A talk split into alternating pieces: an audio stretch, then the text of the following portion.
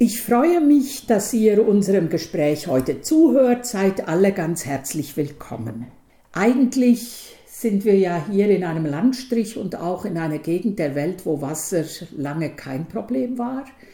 Ähm, wasserreiche Gegenden, wo es viel regnet, der Wald auch so eine, ja, eine Größe ist. Und in den letzten Jahren und Jahrzehnten haben wir jetzt auch gemerkt, auch bei uns wird das Wasser zum Problem. Entweder die Dürresommern oder auch letztes oder diesen letzten Sommer diese großen Überschwemmungen und die Frage, ja, so allmählich die bange Frage, wie gehen wir eigentlich mit unserem Wasser um? Hast du schon mal darüber nachgedacht, was geschehen würde, wenn der Bach in deinem Dorf oder in deiner Stadt genauso wie im Sommer die Aar da über die Ufer treten würde, was weiß ich, der Gansbach oder die Lahn.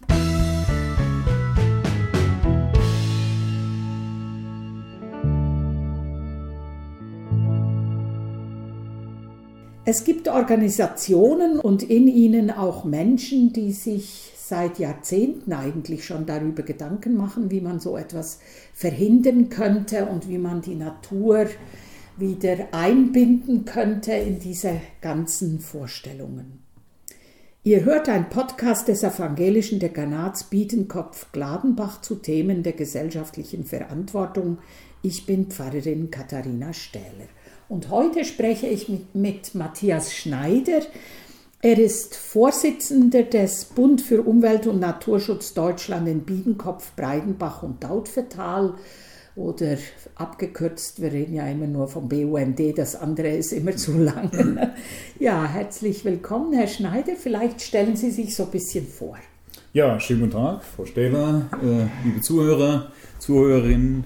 Mache ich gerne. Ich bin also Matthias Schneider, ich stamme aus Biedenkopf, äh, bin hier geboren und aufgewachsen, ja, jetzt 60 Jahre alt und äh, seit meinem 13. Lebensjahr eigentlich hm, im Naturschutz auch engagiert. Und, äh, Was war der Auslöser, Herr Schneider?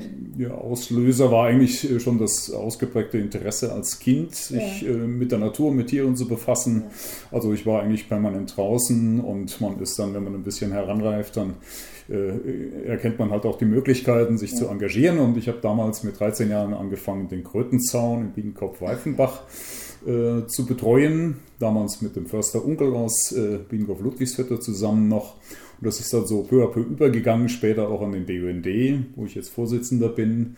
Ja, ich mache das, wie gesagt, seit dem 13. Lebensjahr. Mhm. Gehört mit zum Leben. Und ja, es ist eine ständige Einrichtung geworden. Ja. Und hat sich auch beruflich ausgedrückt, oder? Ja, so ist das. Also ich habe dann äh, nach dem Abitur äh, Landschaftsplanung und Landespflege in Berlin und Hannover studiert, Schwerpunkt Landschaftsökologie. Mhm habe danach eine Referendarausbildung beim Regierungspräsidium Gießen bei der oberen Naturschutzbehörde noch absolviert und äh, bin dann beruflich allerdings ins Nachbarland nach Rheinland-Pfalz gewechselt, dort einige Jahre als untere Naturschutzbehörde im Kreis Germersheim gearbeitet, zwischenzeitlich im Rahmen der Verwaltungsabordnung auch in äh, Thüringen, dort im Umweltministerium für den Bereich Landschaftsplanung zuständig und äh, ja, bin dann von dieser unteren Behörde ans Umweltministerium nach Mainz äh, gewechselt in 1995. Habe dort 23 Jahre lang das Referat Eingriffsregelung, also Eingriffe in Natur und Landschaft geleitet und äh, seit vier Jahren jetzt äh, das äh, äh, Schutzgebietsreferat. Mhm. Das ist so der aktuelle Stand. Okay. genau. Also Sie sind jetzt heute hier. Ich habe Sie eingeladen, weil wir hatten vorhin gerade darüber gesprochen, das Lahnauen-Projekt, Sie da ja auch ähm, von Anfang an mit dabei waren natürlich und da auch federführend dabei sind. Der BUND ist da ja auch verantwortlich dafür, glaube ich, gell? Zur, für, zur ja. Be Betreuung oder so dieses Lahnauen-Projekts. Ja, so ist das. Also wir haben dieses Lahnauen-Projekt oder Naturweide Lahnaue, wie wir es ja, ja. mittlerweile auch nennen, auf den entsprechenden Tafeln bezeichnet haben, äh, haben wir damals initiiert. Äh, ja, ich muss sagen, was mich persönlich angeht, so ein bisschen mein Referenzprojekt äh, der Projekte, die ich auch in Rheinland-Pfalz in mhm. ähnlicher Weise betreue, wo man sich selber ein bisschen äh, fachlich auch äh, organisiert und auch ja, die Probleme und Belegenheiten kennenlernt, worauf eben zu achten ist, mhm. was Tierbesatz, Projektmanagement und ähnliches angeht. Also insofern war das für mich immer so ein bisschen die Spielwiese nebenbei. Äh, um sich auch ein bisschen beruflich zu eichen. Also ich bin, muss ich vielleicht noch dazu sagen, trotz meiner dienstlichen Tätigkeiten in Rheinland-Pfalz über jetzt fast 25 Jahre ähm, immer in Biedenkopf wohnhaft gewesen. Bin dann oft eben auch die ganze Woche auf der Arbeit gewesen. In den letzten Jahren geht das etwas besser mit der Telearbeit, kann man das noch besser äh, zusammenbringen. Aber durch diese ständige Präsenz vor Ort und dadurch, dass man ja die Landschaft hier kennengelernt hat, so aufgewachsen ist, ist dann eigentlich im Zuge der Umgehungsstraße, die wir als Naturschützer in dem Bereich jetzt nicht so toll finden, aber Stimmt. die natürlich eine ja. Realität darstellt und vielleicht auch eine Notwendigkeit, ähm, sind in dem Zusammenhang ja äh, entsprechende Ausgleichsmaßnahmen durchzuführen. Das ist seinerzeit schon geschehen im Bereich Erlerloch, mhm. wo die Straßenverwaltung dann eine sogenannte Fokationsrinne angelegt hat, so als erste Maßnahme. Eine der Maßnahmen, äh, die für den Ausgleich des Eingriffs in Natur und Landschaft da durchgeführt worden ist. Ja, und in der Beobachtung der Situation und ähm, der Situation, dass äh, auch ein guter Teil der Flächen nach dem Bau oder mit dem Bau der Umgehungsstraße dann in öffentliches Eigentum überführt wurde, äh, dann teilweise auch nicht mehr in der Nutzung gewesen ist in dieser Zeit vor 10, 12 Jahren ähm, oder 15 Jahre sind die ersten Anfänge jetzt schon her, äh, haben wir dann äh, die Idee entwickelt, dass äh, mit diesen ähm, Eigentumsvoraussetzungen und den ersten Ansätzen dieser Vokation äh, doch in dem Gesamtbereich noch mehr zu machen wäre und haben dann in Kontakt mit den entsprechenden Behörden aufgenommen, also obere, äh, untere Naturschutzbehörden und Wasserbehörden, also beim Regierungspräsidium und bei der Kreisverwaltung entsprechend, haben denen sozusagen diesen äh, Projektantrag, diese Projektidee angetragen und sind auch auf offene Ohren gestoßen. Ja, und haben dann quasi äh, eine Mittelzusage der Naturschutzbehörden erreichen können, und äh, die Maßnahmen als solche, es sind hier weitere Fokationen angelegt worden. Entschuldigung, Fokationen? Fokationen, also kommt von äh, Forke, also Gabel, Vergabelung heißt ja. es eigentlich. Ah, so. Und meint eigentlich die Verzweigungen dann äh, die natürliche äh, Gewässer ja in ihrer ja, ja, äh, natürlichen Dynamik eben auch ausbilden. Also dass äh, man nicht ein festgelegtes Gerinne hat, sondern dass die Dynamik der Natur hier, die Dynamik des Wassers natürlich dann auch wirkt und gestalten kann mit ständigen äh, Laufverlagerungen, mit mehr, mehr Anderbildung und äh, natürlich eine Vielzahl von Übergangsstadien, die auch äh, ja, sehr naturnah sind. Und genau. Und das, hat man, genau, und das hat man viele Jahre den Gewässern nicht zugestanden. Gell? Das ist mit ja. auch ein Problem, oder? Ja, so ist das. So ist das. Äh, man, hat die, man hat den Abfluss beschleunigt ja. Äh, und man kann das auch heute bei, an, an der Lahn an vielen Stellen noch sehen, die Lahn ist weiterhin überwiegend ausgesteint, äh, also in ihrem Lauf festgelegt, obwohl sie sehr naturnah wirkt, durch ihren Uferbewuchs und ähnliches. Auch die Gewässersohle, also der, der Gewässergrund ist sehr naturnah geprägt, aber sie hat wenig Möglichkeiten, äh, sozusagen in die Landschaft auszuufern, sich den Raum zu nehmen, äh, wo sich ein natürliches Gewässer hin entwickeln würde, wo auch bei Hochwasser entsprechende Rückhaltemöglichkeiten entstehen und damit natürlich die Hochwasserspitzen in den Unterläufen auch gekappt werden können. Also hier ist das Naturschutzanliegen mit dem Hochwasseranliegen äh, sehr gut übereinzubringen. Absolut. Und äh, die gesamte Maßnahme auch in dem Raum, die passte auch direkt in ein ähm, wasserwirtschaftliches Konzept, was von der oberen Wasserbehörde beim RP in Gießen, also Regierungspräsidium mhm. Gießen, äh, schon vorgelegen hat zu dieser Zeit. Und äh, insofern sind da verschiedene ja, Überlegungen zusammengeflossen mhm. und dann letztlich in die Umsetzung dieses äh, Projektes dann genau. resultiert. Ein wunderbares Projekt. Ich hatte Ihnen vorhin schon erzählt, wie dass ich mit meiner Enkeltochter öfters dort vorbeispaziere und es gibt echt jedes, praktisch jeden Tag irgendwas Neues zu sehen. Gell? Also, dass man da diesen Kamerunschafen zugucken kann, wie die ähm, Lämmer bekommen. Also ich stand da wirklich am Zaun und die haben da ihre Lämmer geworfen und ich, also es war schon.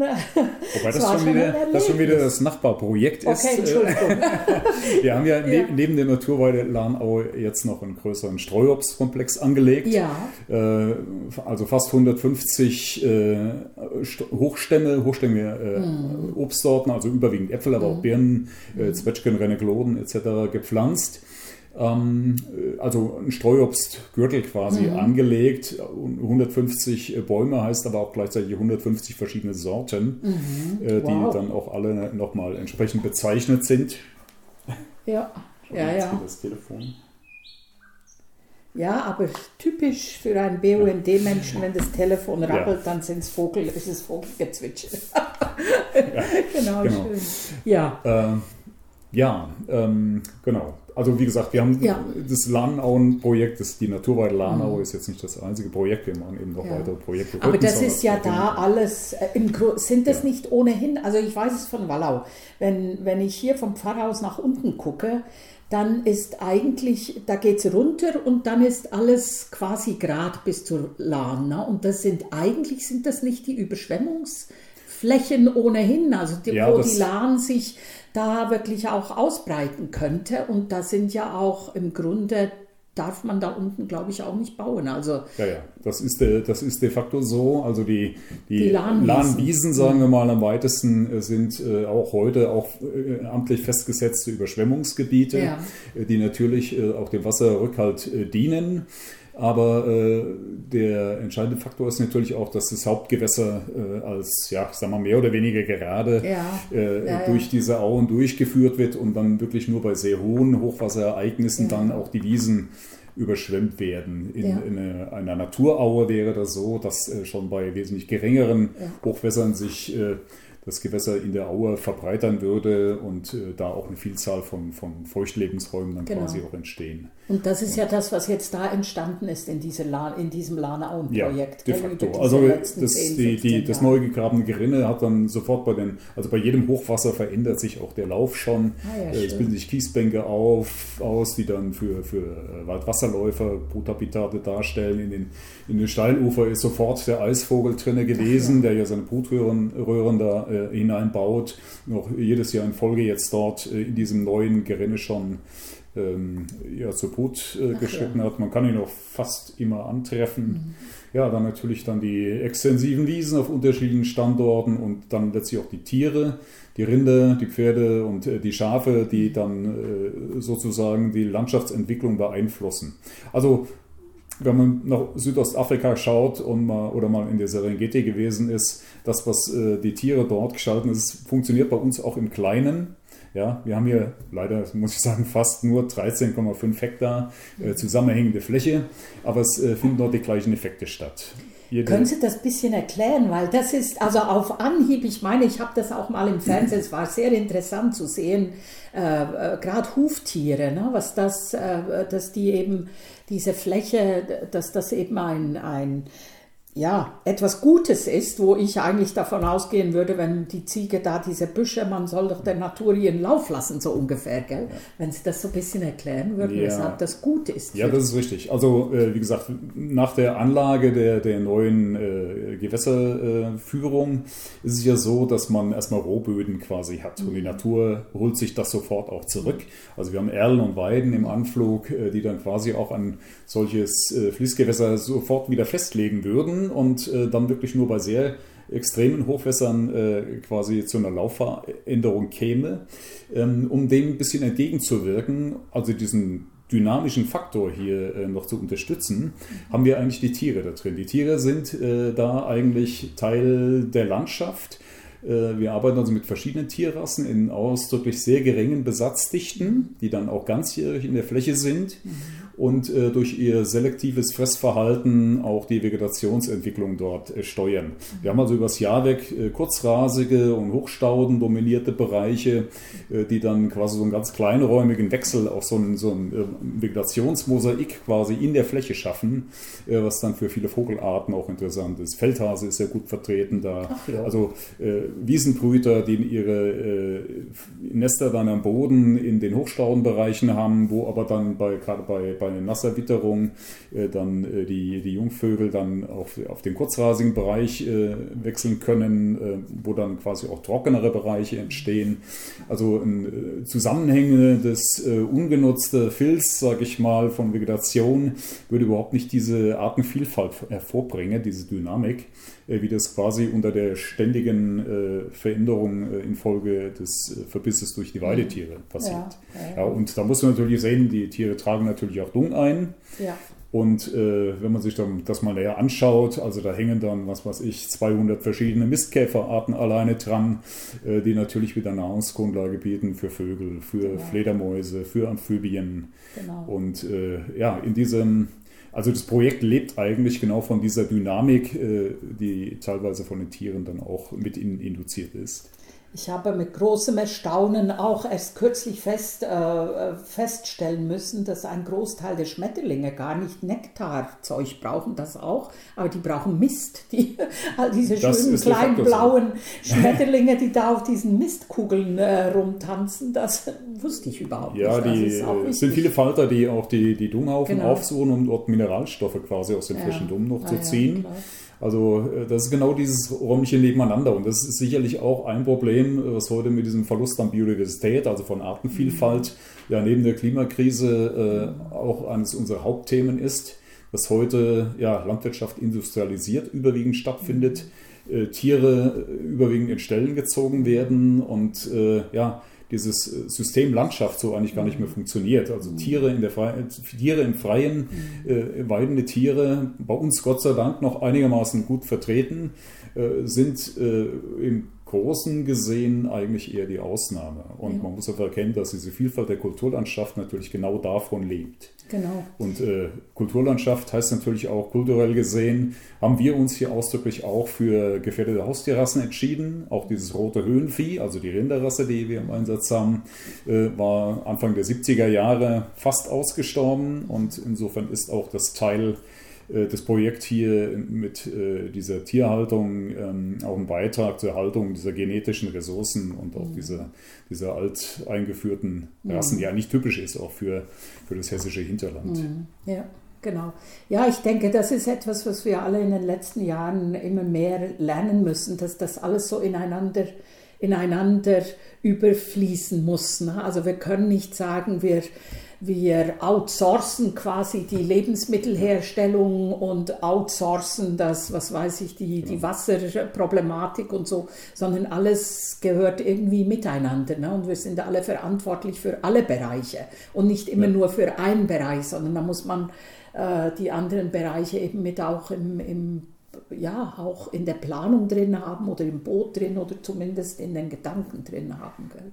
Das ist schon, ja, die Dringlichkeit für Naturschutz, denke ich, das ist etwas, was wirklich angekommen ist. Ne? Und wenn jetzt, wenn wir denken, heute ja, hat es angefangen, die UN-Klimakonferenz, es ist heute, gell? Ja, Oder gestern? Ja, heute. Seit gestern heute. die schon. Oder äh, heute genau, ist, glaube ich, Glasgow, gell? Oder heute spricht, glaube ich, Frau Merkel nochmal. Na dann. ja. Genau, und da, also die, es, da kommt schon auch ein Druck, ne? so eine Dringlichkeit. Es ist jetzt wirklich höchste Eisenbahn. Ja. Und ähm, ja, da natürlich meine immer dieselbe Frage, sage ich mal, immer zum Schluss noch, inwiefern hat das jetzt auch alles mit uns zu tun? Ich, die ich hier quasi als Repräsentantin unseres Dekanats der evangelischen Kirche hier bin, was würden Sie sagen? Was hat das mit uns zu tun als Christen, als Kirche? Ja, ja gut, wir sind ja Teil des Ganzen und äh, genau. die Kirche, äh, eine, wichtige Aufgabe der Kirche ist ja auch die Bewahrung der Schöpfung. Mhm. Und insofern sage ich mal, ist da schon die Analogie zum Naturschutz auch gegeben und äh, die Möglichkeiten, ja, was zu tun, ja, es liegt ja eigentlich auf der Hand. Ja. Man, es wird irgendwie Heute ist es heute viel präsenter, diese Problematik, die schon viele Jahre oder Jahrzehnte sich auch angedeutet hat. Seit Anfang der 70er Jahre ist das ja schon Thema, Club of Rome und diese ganzen Studien. Und es wird jetzt auf einmal greifbar, weil wir natürlich mit diesen Naturphänomenen jetzt äh, mit dieser, mit dieser Klimakrise und der Biodiversitätskrise unmittelbar betroffen sind. Und ich glaube, es äh, verfestigt sich langsam auch, dass alles so ein bisschen äh, auch ein Ergebnis des Lebensstils ist, des Ressourcenverbrauches und äh, der Art des Umgangs auch mit der Natur, aber auch mit dem Menschen letztlich, der ja auch dann äh, in, in, Entwicklungsstaaten, äh, Entwicklungsländern dann auch teilweise äh, ein Teil dieses Ausbeutungssystems letztlich ist. Natürlich. Und ich glaube, wir können hier zeigen, dass wir eigentlich mit unseren Projekten im besten Sinne ähm, dem auch entgegenwirken können. Ja? Mhm. Also äh, mit, äh, ja, wie soll ich sagen, Systeme, die, die angepasst sind. Mhm und eben eher Klimasenken auch darstellen. Ein extensives Grünland ist eine hervorragende CO2-Senke, mhm. trotz Rinderhaltung. Die Rinderhaltung ist ja immer verpönt, mhm. aber äh, was äh, das Entstehen von Methangasen beispielsweise angeht. Aber in dieser geringen Besatzdichte, in der Freilandhaltung auf Extensivgrünland, haben wir eigentlich einen äh, positiven CO2-Saldo. Und äh, die Probleme, äh, die ergeben sich natürlich durch die Massentierhaltungen, äh, die überwiegend natürlich auf Fremdzulieferung zu, angewiesen sind mhm. und wo letztlich auch die Entsorgungsproblematik, die Gülleausprägung dann eigentlich eher wieder ein Problem darstellt, weil Klimagase ja. sozusagen produziert werden, also mehr oder weniger ein Entsorgungssystem darstellt, aber keinen geschlossenen Kreislauf. Genau. Ich glaube, da müssen wir wieder hinkommen, dass wir in geschlossenen, funktionierenden Systemen arbeiten und äh, ja, wir erproben das mit unseren Projekten so im kleinen Stil. Das eben angesprochene Streuobst vielleicht noch. Wir haben am vergangenen Samstag fünf Tonnen Äpfel, alles von äh, heimischen äh, alten Hochstämmen äh, gewonnen. Hochstämme, die vielleicht vor 60, 70 Jahren auch Teil des Auskommens waren und dafür Sorge getragen haben, dass die Bevölkerung überhaupt was zu essen hatte. Ja, das wird heute nicht mehr wertgeschätzt und wir versuchen da heute eben auch ein Vorzugsprodukt daraus zu machen. Mhm. Sind auch als Biobetrieb zertifiziert mittlerweile und ja, versuchen dann eben mhm. mit der Landschaft zu arbeiten und nicht gegen sie. Genau. Ja. Ja, vielen Dank für dieses Gespräch, Matthias Schneider. Danke euch allen fürs Zuhören. Bis zum nächsten Mal.